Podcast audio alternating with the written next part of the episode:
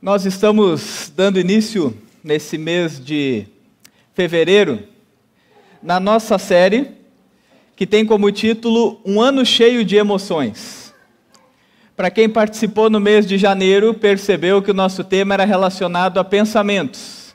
Que nós falamos o quanto nesse ano, em 2023, o pensamento vai ser algo que vai ser determinante para a nossa vida, a forma que nós pensamos. Mas uma outra coisa que é muito determinante para a nossa vida tem a ver com as emoções que nós vamos viver. Então, nessa noite, eu queria convidar você para essa reflexão, para nós pensarmos e para você também começar a entender a partir da palavra de Deus, a partir da tua vida, o quanto é importante você lidar com as emoções. E a palavra emoção é uma palavra que tem origem no latim e significa movere, ou seja, a, a emoção é aquilo que nos move. Uma pessoa que não tem emoção é uma pessoa sem graça. Já notaram uma pessoa que não demonstra muita emoção, a gente diz ela é sem graça. Porque a emoção é que nos move, a emoção é que nos motiva, a emoção é que nos faz ter vida. E a emoção é algo que está presente desde muito cedo na nossa existência. Se você olhar um bebê, logo ele já demonstra, ele demonstra algumas emoções: medo, susto, alegria, tristeza, sentimentos que já no início da nossa formação nós vamos percebendo que fazem parte da nossa vida e que nós temos emoções e que emoções fazem parte de quem nós somos. Que nós somos seres que nós somos construídos por emoções. Então, uma coisa é que a emoção é aquilo que nos move. Por outro lado, a emoção em excesso, ela é aquilo que nos atrapalha.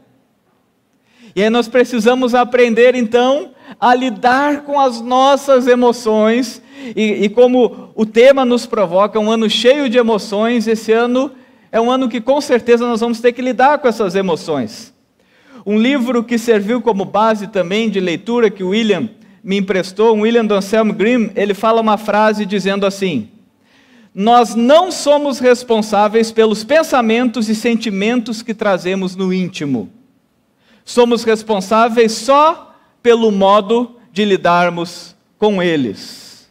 Ele diz: olha, você não tem a opção de não pensar, e você não tem a opção de não sentir. Quer ver um exercício disso? Não pense agora num elefante rosa. Quem pensou num elefante rosa aí? Ou vocês controlam bem o pensamento, hein? Bem melhor que eu, que eu pensei no elefante rosa. Nós não temos a opção de não pensar, a nossa cabeça não para de pensar.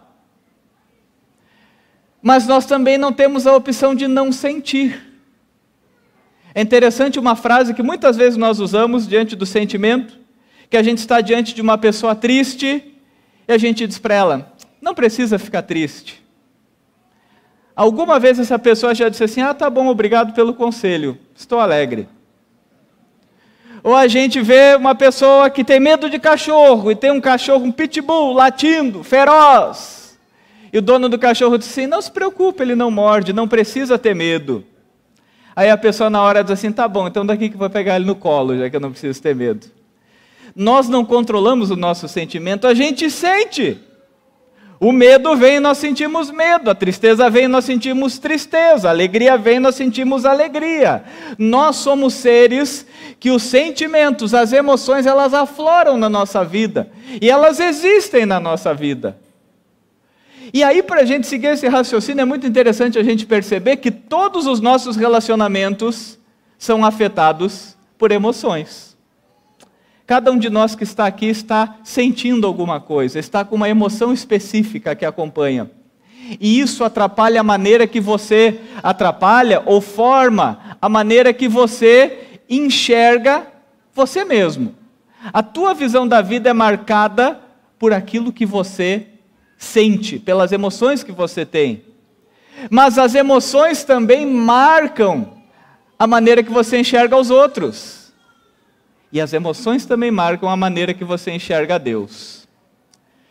Anselmo Grimm conta no livro a história de um monge que tinha dois irmãos. Um deles era artesão e o outro era enfermeiro. Em tempos antigos, foram visitar esse irmão que era monge, e ao chegarem nesse irmão que era monge, falaram para ele: A gente tem muita dificuldade no nosso trabalho.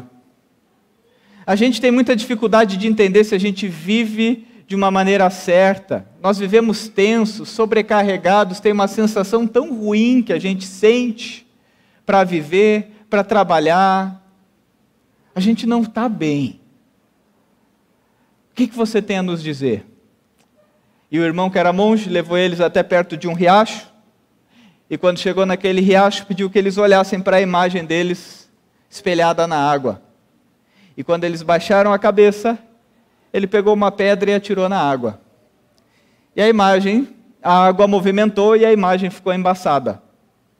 E a pergunta dele foi do monge foi: "O que vocês estão vendo?" Eles dizem: "A gente vê uma imagem meio confusa. A gente vê uma imagem meio embaçada."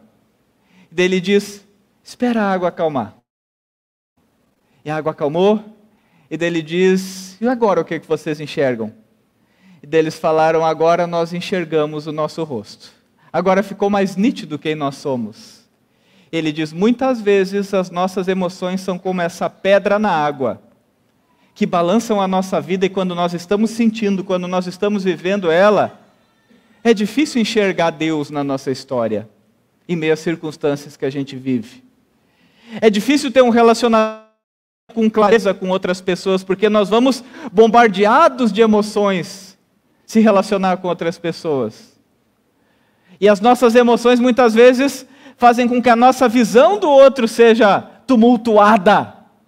A visão de nós mesmos tumultuada e o nosso relacionamento e visão de Deus tumultuado. Então, as nossas emoções, elas são presentes elas são reais, elas marcam a nossa vida, e da mesma maneira que elas marcam a nossa vida, elas influenciam na maneira que a gente vive e se relaciona.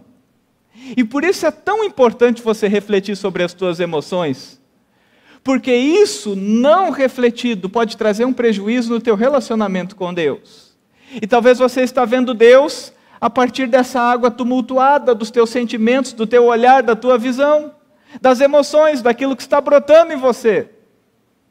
Talvez você está olhando para as pessoas ao teu redor que você convive, que não se acerta, e que sempre tem um defeito, e que sempre tem uma crítica, e que sempre tem uma dificuldade.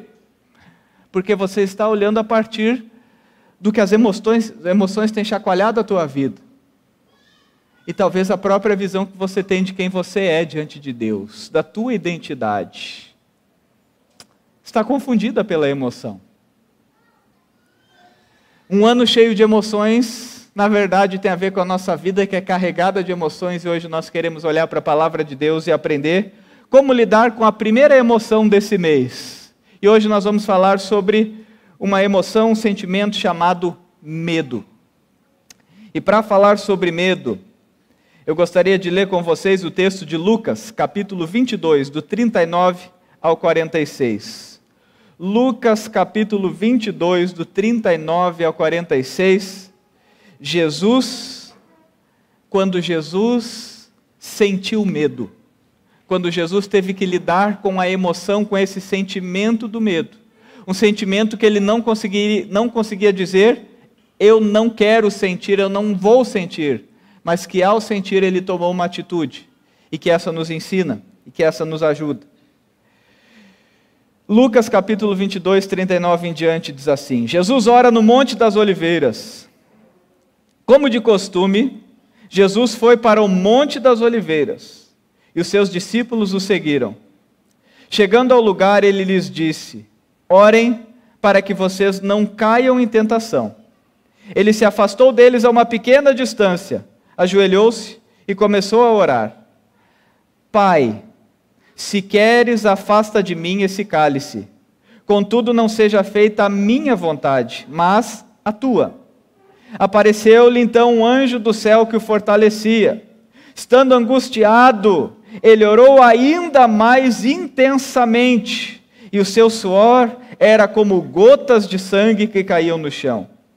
Quando se levantou da oração e voltou aos discípulos, encontrou-os dormindo, dominados pela tristeza. Por que estão dormindo? perguntou-lhes. Levante-se e orem para que vocês não caiam em tentação. Esse texto nos leva a olhar essa imagem de Jesus e tentar se aproximar do sentimento que ele tinha. Jesus, sabendo que estava a instantes de ser entregue para sofrer, para ser crucificado, para morrer, para passar pela experiência dolorosa, angustiante de morrer pelos nossos pecados. Um medo, uma angústia tão grande, que o relato é que Jesus suava sangue. Tamanha angústia, tamanho sentimento de medo que envolvia Jesus naquela hora. E quando Jesus sente medo, ele se coloca de joelhos diante do Pai. Eu quero que você grave essa informação que depois ela vai ser importante. Quando Jesus sente medo, ele se coloca de joelhos diante do Pai. Mas que sentimento é esse do medo que inclusive Jesus sentiu? Uma definição muito interessante sobre o medo nos diz o seguinte: o medo é essencialmente humano, podendo ser um sistema de alarme que nos alerta de perigos e mobiliza forças em nós para nos proteger. Mas ao medo que nos paralisa, nos domina e nos retrai cada vez mais Olha, a definição do medo vai nos dizer que bom que existe o medo, porque ele é um alerta para a nossa vida. Muitas vezes você sobreviveu e você não se colocou em situações que colocou em risco a tua vida por causa do medo. Muitas atitudes você deixou de tomar por causa do medo. Então, o medo é um sentimento que já está na nossa criação, nós fomos criados com esse sentimento do medo. Essa explicação, o medo é essencialmente humano, e Jesus, na sua humanidade, experimentou o que é medo. Que é essa sensação de alerta para nos lembrar que pode ter um perigo. E no reino animal, muitas vezes, além do alerta diante do perigo, é quando o nosso corpo, a nossa biologia se move, nos dá uma força além da conta para conseguir correr, para conseguir fugir, para conseguir enfrentar, para diante do medo encontrar forças para enfrentá-lo. Então, nós não devemos desprezar o sentir medo. E nós não devemos entender o, medo simplesmente como um significado ruim dessa palavra, porque o medo é um estado de alerta que nos move. Emoção nos move, medo é esse alerta que nos move. É muitas vezes o que você precisa para se fortalecer e enfrentar perigos ou fugir de perigos. Porém, quando o medo é em alta dose na tua vida, pode ser que ele tenha o poder de te paralisar, te dominar e te retrair cada vez mais. Tem gente paralisada pelo medo. Tem gente perdendo o sono pelo medo. Num grupo tão grande, eu não tenho dúvida que nós temos pessoas que enfrentam essa terrível sensação do medo, inclusive de encarar a vida. Terrível sensação diante das notícias que escutam. Essa terrível sensação do medo, e quem sabe um dos sentimentos que a gente mais escuta hoje em dia, o que a gente escuta bastante hoje em dia, quando as pessoas falam, por exemplo, de síndrome do pânico. E se você já ouviu alguém falando que é experimentar esse tipo de sentimento, é uma pessoa que é aprisionada, que ela sofre pelo medo de sentir medo. E é terrível. É um sentimento que tem esse poder de ser um alerta, que pode ser um presente, mas que também, quando nós pensamos dele, ele pode ser terrível porque ele nos paralisa. Ele muitas vezes nos impede de tomar decisões, ele muitas vezes nos impede de ter coragem para fazer algumas coisas, para a gente conquistar alguma coisa, para a gente se desafiar alguma coisa, para a gente decidir alguma coisa. O medo pode nos paralisar. Hoje de manhã, ainda ao terminar a mensagem, Veio um casal falar comigo, a Margarete e o Manuel. Eles falaram que eu tentava vir de noite, não estou enxergando. Tem muita gente, não sei se estão aí. Mas eles vieram falar comigo para contar uma experiência do medo que foi muito interessante que eles tiveram. Estavam os dois na praia, em Pissarras. O povo de Jaraguá vai para Pissarras, Barra Velha, não é? Eles estavam em Pissarras. E aí diz que o mar estava calmo, os dois tranquilos na água. A Margarete virada de frente para a onda e Manuel de frente para a Margarete e a água tranquila, daqui a pouco ela disse: Olha, uma onda, uma onda grande se formou. E na hora, o Manuel pegou e mergulhou. Virou e mergulhou. E passou por baixo da onda. E a Margarete disse que ficou parada. E quando ela ficou parada, veio a onda e pum! Jogou ela no chão, tomou água, levantou. Daqui a pouco veio outra, grande, outra onda grande de novo. Lá vai o Manuel mergulhar. E lá vai a Margarete se estoporar. Blum! De novo. Veio a onda, bateu nela, ela saiu. O Manuel olhou para ela e disse assim: Por que você não mergulhou? E ela disse: Porque eu fiquei com medo.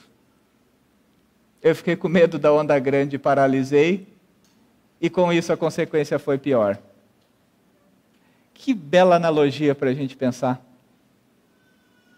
Jesus estava diante do medo da crucificação, do medo da morte do medo do que ele viria enfrentar. E ele se ajoelha diante do Pai e mergulha.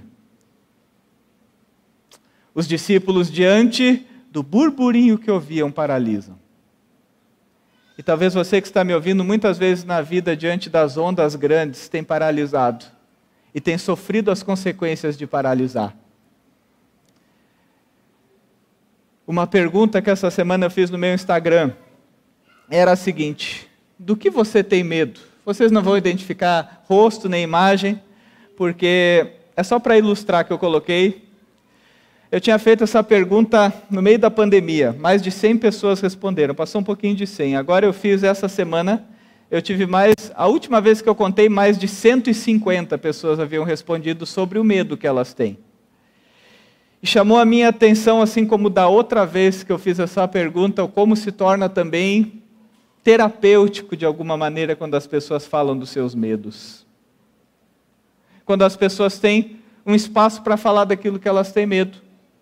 Eu não tenho dúvida nenhuma que a grande fatia do bolo, eu li uma por uma dessas respostas, e a grande fatia do bolo sobre o medo das pessoas é medo da morte, medo de doenças, medo de que alguém que eu amo morra, seja pai, seja filho, mãe, alguém da família em geral. Medo do sofrimento que meu filho vai ficar se eu morrer.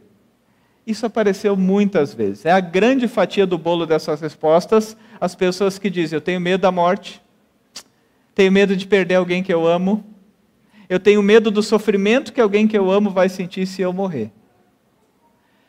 A segunda grande fatia do bolo, que eu diria assim, é quando as pessoas falam, na verdade, nenhuma é perto dessa. Essa disparada foi a resposta que mais as pessoas deram: medo da morte, medo de adoecer, medo de perder alguém que eu amo.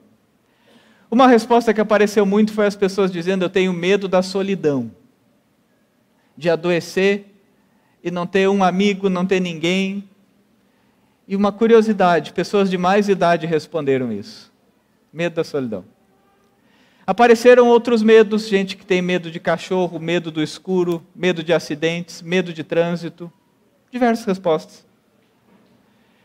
E aí, quando eu comecei a analisar essas respostas e pensar sobre essas respostas, eu peguei duas ideias que o livro fala como aquele medo que Jesus sentiu, e uma que é uma conclusão que eu tirei disso, que diz assim: em resumo, os nossos medos têm a ver com três coisas. Pode colocar na tela aí.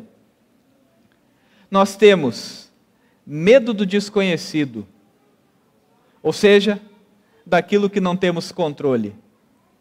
Nós temos medo daquilo que a gente não sabe como é, que nos deixa inseguros, que rouba o nosso conforto e a nossa segurança, e quando a gente pensa em viver isso e enfrentar isso, nós sentimos medo. Então, os nossos medos que movem a nossa vida, esse sentimento que brota em nós tem a ver com medo daquilo que a gente não conhece, não tem segurança de quando acontece. Um segundo medo bem presente é o medo de ser ferido, medo de sofrer. Nós temos medo de sofrer. Nós temos medo da dor que podemos ter, do sentimento que podemos viver. Nós temos medo de sofrer.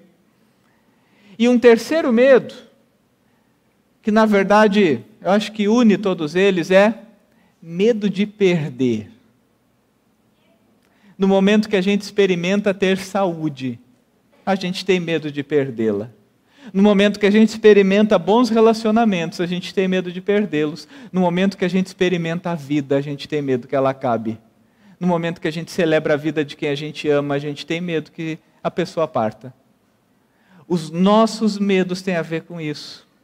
A gente conversava ainda de manhã, eu e o William, que o William falou que numa pesquisa mais antiga sobre medo, não sei de quando foi, era normal uma resposta que ninguém falou dessa vez, que é medo de passar fome. De tempos em tempos na humanidade as pessoas falam sobre medo de passar fome. Mas uma resposta que também, na enquete que eu fiz no meio da pandemia, nenhuma pessoa escreveu e nessa apareceu algumas pessoas falando, muitas pessoas falando, é medo do cenário político. Medos que nós estamos sentindo no nosso viver, na maneira que a gente recebe notícias, a gente encara as coisas, a gente vai percebendo, a gente tem medo daquilo que a gente não controla e que pode acontecer, a gente tem medo de ser ferido e de sofrer, e a gente tem medo de perder. Medo, medo. E nessa hora eu preciso falar uma coisa que é um choque de realidade que talvez seja duro para você, mas que não tem outro caminho, você precisa aprender isso, e quanto antes aprender, melhor vai ser. A nossa vida humana é uma vida de sofrimento. A nossa vida humana é uma vida em que muitas vezes você vai estar em momentos e circunstâncias desconhecidas a nossa vida humana é uma vida que nós vamos perder. O fato de você existir já indica que você de alguma maneira vai perder. E agora, pegando esses sentimentos, eu devolvo essa pergunta mais uma vez: do que você tem medo? O que você que está aqui nessa noite sente medo de perder? O que você aqui nessa noite está com medo do que pode acontecer? O que você aqui nessa noite tem medo de sofrer? E agora eu quero trazer para você uma palavra de Deus, na qual Deus usa da sua autoridade para nos trazer uma realidade e uma promessa. E é a palavra de Isaías, capítulo 43, versículo 2. Diz assim: Quando você atravessar as águas, eu estarei com você. Quando atravessar os rios, eles não o encobrirão. Quando andar através do fogo, você não se queimará.